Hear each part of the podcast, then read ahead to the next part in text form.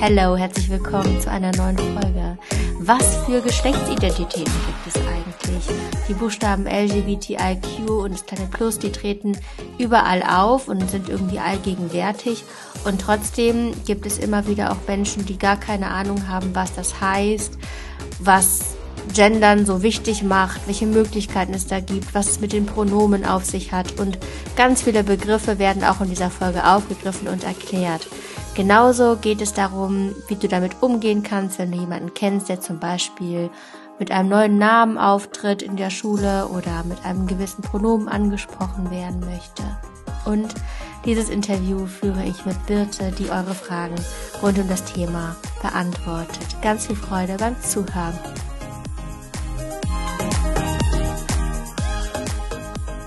Herzlich willkommen, Birte. Super cool. Ich freue mich riesig auf den Austausch zu dem Thema, das ganz viele beschäftigt und wo ich auch glaube, dass jeder bestimmte Dinge verstehen sollte. Und die Fragen, die wir da jetzt durchgehen, die sind alles auch sind Fragen von SchülerInnen, das heißt sehr nah an euch als HörerInnen dran. Erstmal bitte, magst du dich kurz vorstellen, dass jeder weiß, wer diese Fragen, mit, mit wem ich die Fragen durchgehe? Ja, mein Name ist Birte, ich bin Sozialpädagogin, arbeite in München äh, in einem betreuten Wohnen mit Menschen aus der LGBTIQ-Community seit zwei, nein, seit vier Jahren, sorry. Und ähm, genau, schauen wir mal, inwieweit ich alle eure Fragen beantworten kann. Ich arbeite sozusagen nicht in der Beratungsstelle, deswegen versuche ich meines besten Wissens und Gehwissens die Fragen zu beantworten. Sehr cool. Wie ging es dir eigentlich in der Schulzeit, also im Teenageralter? Was hat dich da besonders beschäftigt? Ich glaube wirklich auch die Frage, wer ich bin und wo ich hin möchte und wo ist mein Platz in dieser Gesellschaft. Ich glaube, dadurch, dass ich immer gerne ein bisschen aus der Reihe getanzt habe, ist auch das Thema ein bisschen bei mir mit verankert, auch wenn ich selber nicht Peer Group bezogen bin. Gut, dann starten wir einfach mal mit dem ersten Begriff. Also du hast gerade, glaube ich, LGBT. LGBTIQ. L für Lesbien, G für Gay, B für Bi, T für äh, Trans, I für Inter und Q für Queer. Hm, was heißt denn, also was heißt, du hast gerade die Begriffe so erklärt, Vielleicht können wir dann wirklich direkt sagen, ich glaube, dass ähm, Lesbian und Gay, das hat jeder schon mal gehört, Bi auch, aber dieses Trans, dann queer und intersexuell, was bedeutet das jetzt? Mhm. Unter Trans, Sternchen, sage ich jetzt mal, versteht man Menschen, die sich ihrem äh, Geburtsgeschlecht sozusagen nicht angehörig fühlen oder sich nicht in ihrem Geburtsgeschlecht zugehörig fühlen. Heißt, sie werden mit den Geschlechtsmerkmalen ähm, einer Frau oder eines Mannes geboren und stellen im Laufe ihres Lebens, das kann relativ früh sein, das kann auch später kommen, einfach fest und sagen, hm, ich fühle mich einfach als Mann, obwohl ich Brüste habe, obwohl ich äh, eine Vagina habe, äh, umgekehrt genauso. Und dann gibt es intersexuelle Menschen, die sozusagen mit einem nicht eindeutigen Geburtsgeschlecht zur Welt kommen. Heißt, Sie haben beispielsweise eine Vagina, aber haben auch innenliegend Hoden und dafür keine Gebärmutter. Das gibt es auch. Und queere Menschen ist einfach nochmal, dass man sagt, ich bin alles und nicht. Ähm, oder genau, ich bin einfach queer und vielfältig offen. Ja. Da geht einher dieses, diese Begriffe non-binary oder nicht binär. Das bedeutet was dann an der Stelle? Menschen, die sich als non-binary bezeichnen oder nicht binär, sehen sich unter dem Begriff trans auch oder eben unter queer. Also die, da gibt es keine Feststellung oder keine, keine feste Regel, dass man sich als nicht-binäre Person, nicht binär heißt eben sich keinem Geschlecht zugehörig fühlt. Heißt, ich bin weder männlich, ich lese mich selber weder als männlich noch als weiblich. Ich ähm, und das würde man so auch nicht sagen. Ich bin neutral, ist das, was man nicht sagen würde oder sollte, sondern einfach, ich bin keinem Geschlecht zugehörig. Das ist non-binary. Unter queer würde man auch genderfluid beziehen oder das Wort genderfluid. Das ist eben, wenn ich sage, ich fühle mich mal weiblich und mal männlich. Also ich fließe fluid vom, vom Englischen. Ich fühle mich äh, in beiden Geschlechtern wohl. Und wenn man nur, also wenn man jetzt dieses ganz normal heteronormativ sozusagen sich anschaut, dann würde man sagen, die Vorsilbe cis verwenden, oder? Ganz genau. Gut, es kommen ein paar Fragen. die jetzt mhm. aus der Community kommen. Und zwar einmal die Frage, die, das schließt so ein bisschen an, was du gerade gesagt hast. Wenn man jetzt angenommen, man ist non-binary und da hat jemand gefragt, wie schränkt es einen dann im Alltag ein? Das erste, was ich gedacht habe, war ganz plakativ, wenn man jetzt zum Beispiel auf öffentliche Toiletten geht und dann gibt's dann nur die männliche und die weibliche, das männliche und weibliche Symbol. Das ist wahrscheinlich eine Sache, ne? Kennst du irgendwie aus deinen, von den Leuten, die du so berätst, kannst du da was teilen von denen?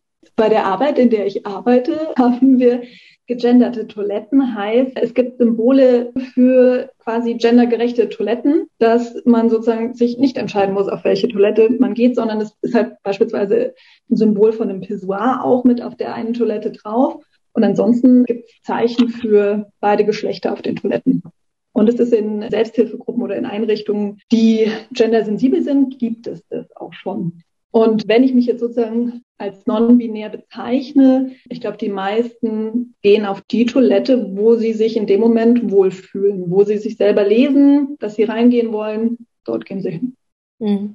Ich finde das total gut, dass es das gibt. In der letzten Folge war Paula Lambert zu Gast. Das Ding ist jetzt, dass Paula auch in einer, in einer anderen Podcast-Folge mal gesagt hat, sie es ganz blöd findet, dass es immer Diskussionen gibt von der Politik und keine Ahnung, dass es irgendwie auch noch eine dritte Extratoilette gibt, wo ich mir denke, so, macht es doch. Es ist einfach ein Zeichen dafür, dass die Gesellschaft offen für alles ist. Und wirklich, es gibt so viele verschiedene Menschen auf dieser Erde, auf diesem Planeten. Und wenn wir so zu einem flexiblen, alles ist in Ordnung gehen wollen, dann ist es vielleicht eine Baumaßnahme, die ein bisschen anstrengend ist, aber das regt mich wirklich auf, wenn, wenn sich da, wenn sich da die Köpfe zerschossen werden. Ja, also ich denke es ist ja auch von der Natur vorgegeben. Also es gibt ja auch im Tierreich oder in der Pflanzenwelt viel, viel mehr Möglichkeiten als männlich und weiblich und als nur gelbe Blumen und nur rote Blumen. Also das ist halt so, wo ich mir denke, da ist so viel mehr und nur weil wir Menschen uns irgendwann mal versucht haben zu kategorisieren. Ja, seit wann gibt's die Ehe für alle? Weißt du das? Ja, 2017. Mhm. Sommer 2017 kam die Ehe für alle und das in ist, Deutschland. Ja, und das ist noch nicht lange her. Und im Vergleich mhm. zu anderen Ländern, da ist es teilweise sogar strafbar. Absolut. Also ich habe äh, Freunde, also ja, doch in meinem Freundeskreis habe ich äh, schwule Paare, die nicht in jedes Land reisen können, äh, in das sie wollen. Oder wenn sie halt dorthin reisen, müssen sie sich halt gut überlegen, wie sie sich auf der Straße zeigen. Also das ist ja selbst in Deutschland, dass sich Männer nicht unbedingt gerne auf der Straße küssen, geschweige denn Händchen halten. Also es ist jetzt hier in München, kann ich davon sprechen, es gibt die Szene, wo, wo das sozusagen offen gelebt wird, aber es gibt Viertel, wo dann noch sagt, naja, da würde ich jetzt als Mann mit meinem Partner nicht Händchen halten rumlaufen. Bei Frauen, finde ich, ist es nochmal, da denken sich viele nichts dabei, das ist noch tolerierter, aber zwei Männer, die Händchen halten, ist auch in Deutschland immer noch nicht so üblich, was tatsächlich sehr schade ist. Ja. Warum ist es denn für Menschen, die das betrifft, also die jetzt zum Beispiel jetzt nicht die klassische Geschlechtsidentität männlich-weiblich haben, auch schon allein, dass ich das Wort klassisch sage, da rege ich mich selber, selber auf. Also, die nicht männlich oder weiblich sich zuordnen, warum ist es für die so wichtig, dass gegendert wird? Das kam bei uns in der Schule von der SV, richtig cooler Move, dass doch bitte gegendert wird im Sinne von mit dem Doppelpunkt immer, wenn man jetzt so SchülerInnen sagt, dass der Doppelpunkt da steht. Wie würdest du mal erklären, dass es wichtig ist zu gendern? Auch ganz spannend, weil ich glaube, dass unsere Gesellschaft da einfach sensibilisiert werden muss. Und ich finde es gerade in der Schule den SchülerInnen zu zeigen, dass es nicht nur das eine und das andere gibt. Also unsere Gesellschaft ist so klassifiziert mit diesem männlich, weiblich und gar nicht dieses, was da auch dazwischen noch steckt. Damit bietet man ja den Schülerinnen auch so schon nochmal sowas wie so, hm, warum gendern wir denn überhaupt? Naja, weil es nicht nur männlich und nicht nur weiblich gibt, sondern da ist auch eine Spanne dazwischen und damit ist so ein Türöffner gerade wenn SchülerInnen beispielsweise merken, ich kann mich weder mit dem weiblichen noch mit dem männlichen Geschlecht identifizieren. Bin ich jetzt lesbisch oder bin ich vielleicht doch eher trans? Was ist es denn? Und ich glaube, damit bietet man den SchülerInnen einfach auch schon nochmal eine ganz andere Möglichkeit, sich selbst zu reflektieren oder auch das Gespräch mit LehrerInnen zu suchen. Eine Schülerin hat gefragt, ob man wissen muss, welches Geschlecht man ist. Würde ich spontan sagen, nein. Warum? ich meine, man kann klar sagen, naja, wenn, wenn du jetzt auf Toilette gehst oder wenn du irgendwo ankreuzen musst, bin ich männlich, weiblich, divers. Und das ist ja auch schon, also bei Also bei solchen Sachen klar. Aber es gibt es eine diverse und es gibt auch mittlerweile Fragebögen, wo ja auch draufsteht, keine Angabe. Wo muss ich wissen, was ich für eine Sexualität habe, außer gegebenenfalls beim Arzt, wenn ich dort irgendwelche Untersuchungen, wenn ich Beschwerden habe? Wir gehen ja alle den Weg, dass wir mehr sensibilisiert werden fürs Gendern. Welche Möglichkeiten gibt es da noch? Weil da kann man auch fragen, welche neutralen Pronomen gibt es? Neutral mit einem Sternchen was genau ist es überhaupt mit den Pronomen? Vielleicht fangen wir damit mal an. Das sieht man ja bei Profilen auf diversen sozialen Medien, dass Menschen dann schreiben they oder she oder her oder ja, die schreiben das auf Englisch. Was bedeutet das mit den Pronomen? Wir haben in Deutschland tatsächlich relativ wenig Möglichkeiten. Also es gibt, glaube ich, Foren oder SprachwissenschaftlerInnen, die sich sozusagen ein Stück weit bemühen, was zu finden. Aber dass es da wirklich so einen Durchbruch gibt, dass man sagt, okay, es ist entweder das eine oder das andere. Es gibt einen konkreten Begriff. Im Deutschen ist es tatsächlich, dass man eher sagt, er, sie, also immer eher unterstrich sie.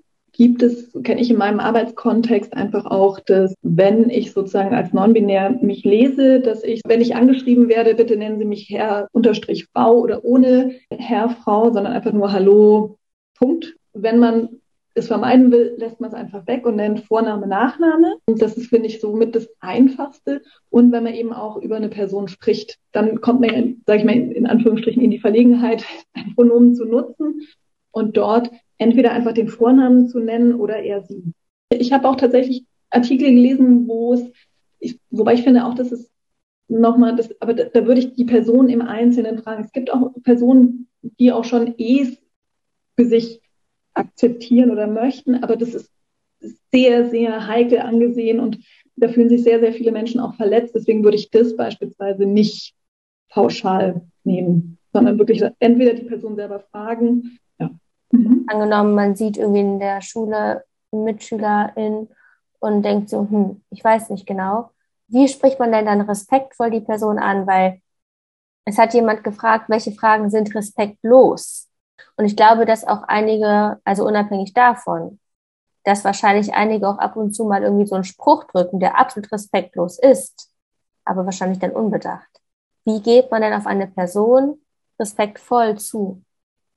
Da würde ich ja auch unterscheiden, ob die Person schon sich selbst geoutet hat und sich zu erkennen gegeben hat, ich fühle mich im falschen Geschlecht oder ich bin, also in der Schule ja auch heute schon zu sagen, okay, ich bin, ich bin lesbisch oder ich bin schwul, damit fängt es ja auch schon oft an. Und wenn sich jemand als schwul outet und dann Leute sagen, hm, und findest du mich jetzt geil und willst du mich jetzt auch küssen? Also ich glaube, das sind so Fragen, ich glaube, das würde ich nie in der großen Runde fragen. Ich glaube, wenn ich da selber Ängste hätte, dann würde ich ein ruhiges Gespräch suchen und sagen, du, ich habe irgendwie Befürchtungen ich habe Fantasien, darf ich die ansprechen, kann ich dir Fragen stellen. Erstmal die Person zu fragen, ob sie bereit ist für solche Fragen. Also ich würde nie irgendwelche Geschlechtsteile befragen. Also auch gerade bei, bei Menschen, die sich als trans outen, sagen, und bist du schon operiert und hast du das und das gemacht? Also würden wir ja in einer hetero-cis-Beziehung auch solche Dinge einfach gar nicht fragen. Also ich glaube, das ist ja einfach was wahnsinnig Intimes und geht halt einfach nicht. Und auch einfach, wenn ich Fragen habe, im direkten Einzelkontakt und dann auch einfach wirklich fragen, ist es die Person fragen, darf ich fragen und du musst nicht alles beantworten. Im Prinzip ist es ja wirklich, es betrifft ja alle Menschen. Ne? Also ja. sobald es in die Richtung geht, dann sind die Fragen, darf ich fragen, du musst nicht alles antworten und möchtest du darüber sprechen? Ja. Da beschäftigt dich was, wenn, die, wenn dieses Outing noch nicht stattgefunden hat. Ne? Was erlebst du an Diskriminierung in Deutschland heute? Angefangen von Fragebögen, wo ich ja auch schon sage, also es gibt ja immer noch ganz viele nicht gegenderte Fragebögen, wo ich jetzt als Heterozis-Frau sagen könnte, naja, das sind doch Kleinigkeiten, mein Gott.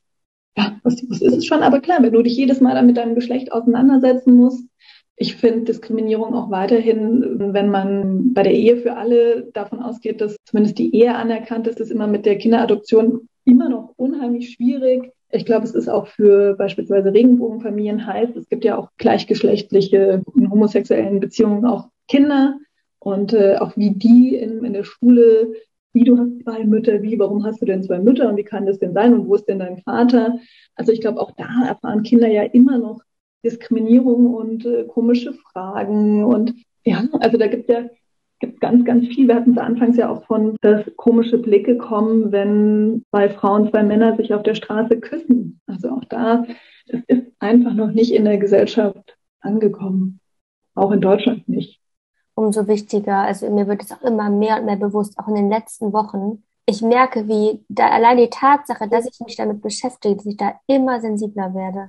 Und deswegen, also das versuche ich wirklich jetzt auch in der Schule jeden Tag mir bewusst zu machen. Und das ist ja auch das, was dieser Podcast hier mit dem Gespräch möchte, dass ihr, wenn ihr zuhört und ihr nicht betroffen seid mit diesen ganzen Fragen, die euch total verwirren vielleicht oder die ihr von niemand anderem kennt, dass ihr wisst, dass es diese Fragen gibt, die sich Menschen stellen und euch dafür öffnet, weil dadurch wird die Welt noch flexibler, offener und das Miteinander wird viel interessanter und schöner. Ich muss gerade in eine Serie denken, die ich geschaut habe, als ich, ich habe mal in Norwegen gelebt ein halbes Jahr und habe mich da vorbereitet, indem ich ja Jugendserien geschaut habe. Unter anderem eine, die war so cool. Leider kann man die in Deutschland nicht gucken, weil es irgendwie so darf man nicht. Da ist irgendwie so, ein, so eine Blockade drin. Äh, die heißt Scum. Das ist, steht für Scham. Und das, ist eine Jugendserie, wo wirklich die Norweger haben so ein cooles Fernsehen, muss man sagen. Da geht es wirklich auch um Geschichten von Teenagern. Die wurde auch in Deutschland produziert. Ich weiß noch nicht mehr, wie die hier heißt. Aber da geht es auch gerade um einen, einen Jungen, der erkennt, dass er auf Typen steht. Und ein Mädchen, deren Eltern, sie hat zwei Väter. Und das ist so krass, wenn man diese Serie schaut. Das ist in Norwegen einfach so normal, auch in der Schule. Die reden da so entspannt drüber. Es ist so krass. Auch äh, anderes Thema in dieser Serie, dass auch in der Schule ganz, ganz respektvoll darüber äh, gesprochen wird, wenn Mädels ihre Periode haben, so, ne? Ich muss sagen, also diese Serie, die ist echt sehr empfehlenswert. Ich muss mal gucken. Ich packe mal in die Show Notes die Links für die deutsche Serie. Vielleicht kannst du ein bisschen erzählen, auch von Menschen, die du kennst, äh, von einer Transperson beispielsweise. Ist eine, ist Transperson eigentlich das gleiche wie Transgender? Das war noch eine Frage. Glaube ich nicht. Transgender bezeichnet einfach ein, das Transgeschlecht, wohingegen eine Transperson eine Person an sich ist. Genau. Okay, mhm, gut, perfekt. Dann passt es auch. Äh, ist es denn so, also erstmal muss ich sensibilisieren, auch gerade gelernt, man sagt nicht Geschlechtsumwandlung, sondern man sagt, man gleicht das Geschlecht an. Das Ganz wichtig. Mal, das ist schon mal etwas, was ich auch neu gelernt habe tatsächlich, weil das war früher, als ich, als ich aufgewachsen bin, habe ich erstmal immer irgendwie Geschlechtsumwandlung gelernt. So, ne? Jetzt ist die Frage, muss man oder sollte man das Geschlecht angleichen lassen? wenn man in, wenn man sich nicht als Frau fühlt, aber eine Frau als ja die Geschlechtsteile hat sozusagen einer Frau. Mhm. Sollte man, muss man. Was meinst du? Ich halte meine Meinung da offen für die Person, die sich einfach dafür entscheidet, den Weg zu gehen. Also heißt, ich als Birte fühle mich als Mann und sage, okay, ich möchte eine angleichende OP machen. Dann habe ich sozusagen bei einer Transition von Frau zu Mann zwei angleichende OPs. Das eine ist, dass ich sage, ich mache eine Mastektomie, heißt, ich lasse meine Brüste, die mir als Frau gewachsen sind oder ja in meinem Geburtsgeschlecht gewachsen sind, lasse ich entfernen.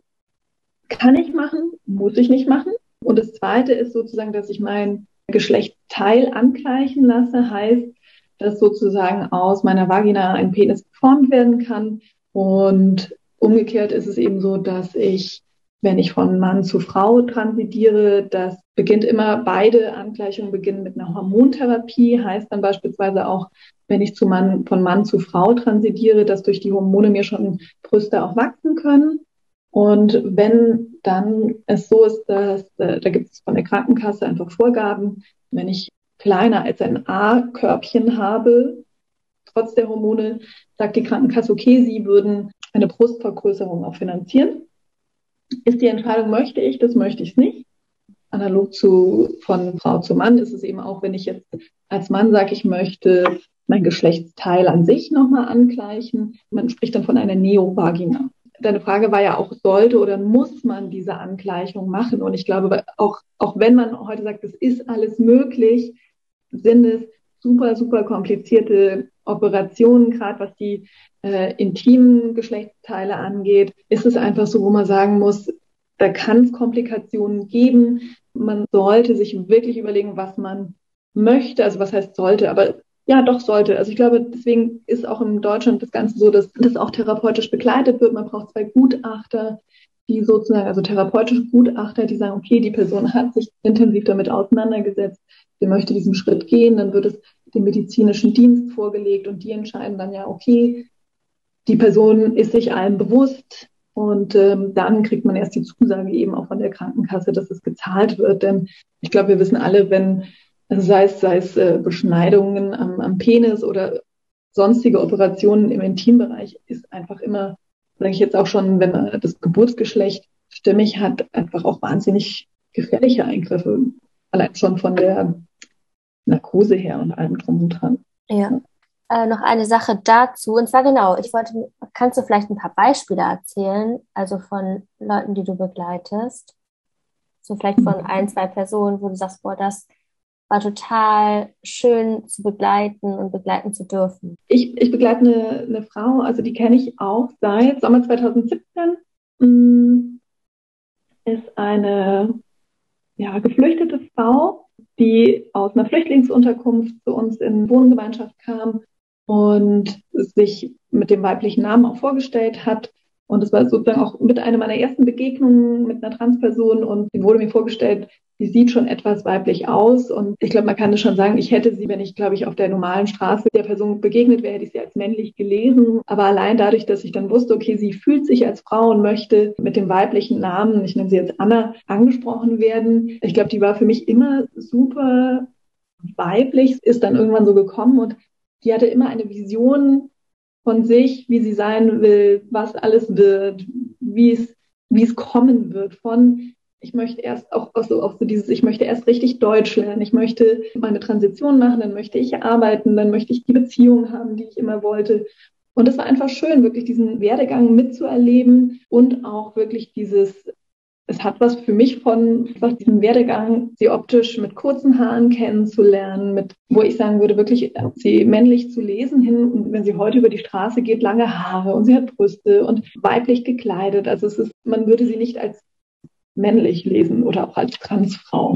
Mhm. Und das finde ich einfach unheimlich schön, das so zu erleben. Also, also auch so mit dem Sprache lernen und irgendwie immer zu wissen, okay, wo will ich hin? Und ich glaube, wenn wir es gerade Menschen in, in so einer Situation, sage ich mal, oder wenn, wenn man merkt, okay, ich fühle mich irgendwie so gar nicht, und wenn man aber dann sich so bewusst hat, was man möchte, also sei es, ob ich trans bin oder ob ich merke, ich, ich liebe eher Frauen oder ich liebe Männer als Mann und das irgendwie vielleicht am Anfang noch nicht so annehmen kann, weil meine Eltern sind Mann und Frau und mein Bruder ist mit, mit einer Frau verheiratet. Nur weil mein Umfeld hetero ist, dann muss ich es nicht auch sein, sondern das, was du vorher gesagt hast, unsere Welt ist so viel bunter und ähm, so vielfältig, dass wir nicht nur das eine und das andere haben, sondern es ist einfach so viel mehr möglich. Ja. Habe ich auch gerade eben noch gedacht, äh, das habe ich eben vergessen aufzugreifen den Begriff der Asexualität, der ist ja auch, also da muss ich gerade dran denken, dass es da auch viele Lebewesen gibt, die sich asexuell vermehren. Bedeutet, wenn man es auf den Menschen jetzt überträgt, dass man sich einfach keinem Geschlecht oder gar nicht sexuell fühlt, hat man dann mhm. auch keine Lust auf Sex. Ja. Ja. Gut. Ich glaube, das war es zu den Fragen von den SchülerInnen. Ich glaube, da gab es noch eine, wie man mit, damit umgeht, wenn jemand sagt, ich, hab, ich heiße jetzt nicht mehr Anna, sondern Peter zum Beispiel, mhm. Dann äh, ja, wie man damit umgeht, respektvoll und man fängt dann einfach an, diese Person anders zu nennen. Richtig. Ja. Ganz wichtig. Und ich glaube, man kann ja auch dann sagen, wenn, wenn es einem auffällt, dass man rutscht, also ich glaube, es passiert ganz oft, dass man dann den falschen Namen sagt. Und äh, also nicht, nein, sollte nicht passieren. Wenn es passiert, sich zu entschuldigen. So. Ja. Oder auch andere darauf hinzuweisen und zu sagen, nee, nee, hier ist der alte Name rausgerutscht. Ich kenne es von meinen Eltern einfach, wenn, äh, wenn sie, wenn ich ähm, meinen Partner gewechselt habe und sie den neuen Partner mit dem, mit dem Namen meines Ex-Freundes angesprochen haben. Ich finde, das sind so Klassiker. Ich glaube, das passiert, ist für den neuen Partner super peinlich. Und ich glaube, wenn jemand wirklich sich outet und dann sagt, ich heiße nicht mehr Peter, sondern jetzt Anna, ist es halt noch mal unangenehmer. Also ich glaube, da sollte man einfach immer so ein bisschen versuchen, die Sensibilität oder die Feinfühligkeit, Empathie mitzubringen, äh, sich das bewusst zu machen. Das ist halt schon ein Tiefschlag. Oh, ich habe eben noch vergessen, ich habe noch eine Frage gehabt, die passt jetzt eigentlich wieder zu fünf Minuten vorher. Mhm. Es ist einfach so ein, ein vielfältiges Thema. Und zwar die Frage, du hast ja eben die Person Anna genannt bei dem Beispiel, mhm. von der die du kennst. Ist sie denn geflüchtet aus einem Land, wo das Ganze strafbar gewesen wäre oder war das ein anderer Grund, warum sie geflüchtet ist? Ja. War das der Grund? Okay. Hm. Ja. ja, und dann merkt man das auch. Ne? Also wenn das auch schon der, dieser Antrieb ist, deswegen zu flüchten, dann macht es auch total Sinn, dass diese Person so richtig diese Vision, in diese Vision reingeht und sich darauf freut, dass es jetzt endlich so, dass sie in einem Ort ist, wo sie es darf. Und ich finde das so cool, weil wenn jetzt jemand den Podcast hört, dem es auch so geht wie dieser Person und dann checkt, ach krass, ich lebe ja schon in Deutschland und ich darf es genauso machen und ich muss nicht erst flüchten. Es ist auf jeden Fall ein Geschenk, um das nochmal zu unterstreichen, in Deutschland leben zu können, wenn man zum Beispiel sagt, ich möchte nicht er genannt werden, sondern sie oder umgekehrt oder ja, ne? richtig gut. Cool. Ich danke dir, Birte. Ich bin mir sicher, dass viele was gelernt haben, genau wie ich auch. Sehr viel mhm. gelernt, muss ich echt sagen. Und danke für deine Zeit. Sehr, sehr gerne. Ich gebe dir gerne meine E-Mail-Adresse. Lass sich gerne jemand bei mir melden, der die Fragen hat. Und ähm, genau.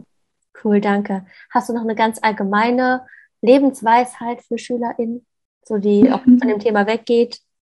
Sei immer du selbst, bleib dir treu, sei gerne anders, sei bunt, sei offen und schlag den Weg ein, der dir richtig erscheint. Richtig gut. Dankeschön. Ich hoffe, du konntest viel für dich mitnehmen. Hinterlasse super gerne weitere Fragen an die E-Mail-Adresse mitvergopodcast.googlemail.com über das anonyme Fragenformular, was du auch in den Links in den Show Notes findest, aber auch auf Instagram at Move and Grow Podcast. Und ja, wir freuen uns sehr auf euer Feedback. Lasst es gerne da, wirklich. Ich freue mich über jede Rezension, jede Rückmeldung. Und wenn es euch was bringt, vielleicht auch diese eine Folge hier, vielleicht kennst du jemanden, den das interessiert, dann teile sie sehr, sehr gerne. Bis zur nächsten Woche, da geht es dann um ein ganz anderes Thema, auch mega spannend. Ich freue mich total drauf auf den Interviewgast. Lass dich überraschen und alles Gute. Bis bald. Ciao.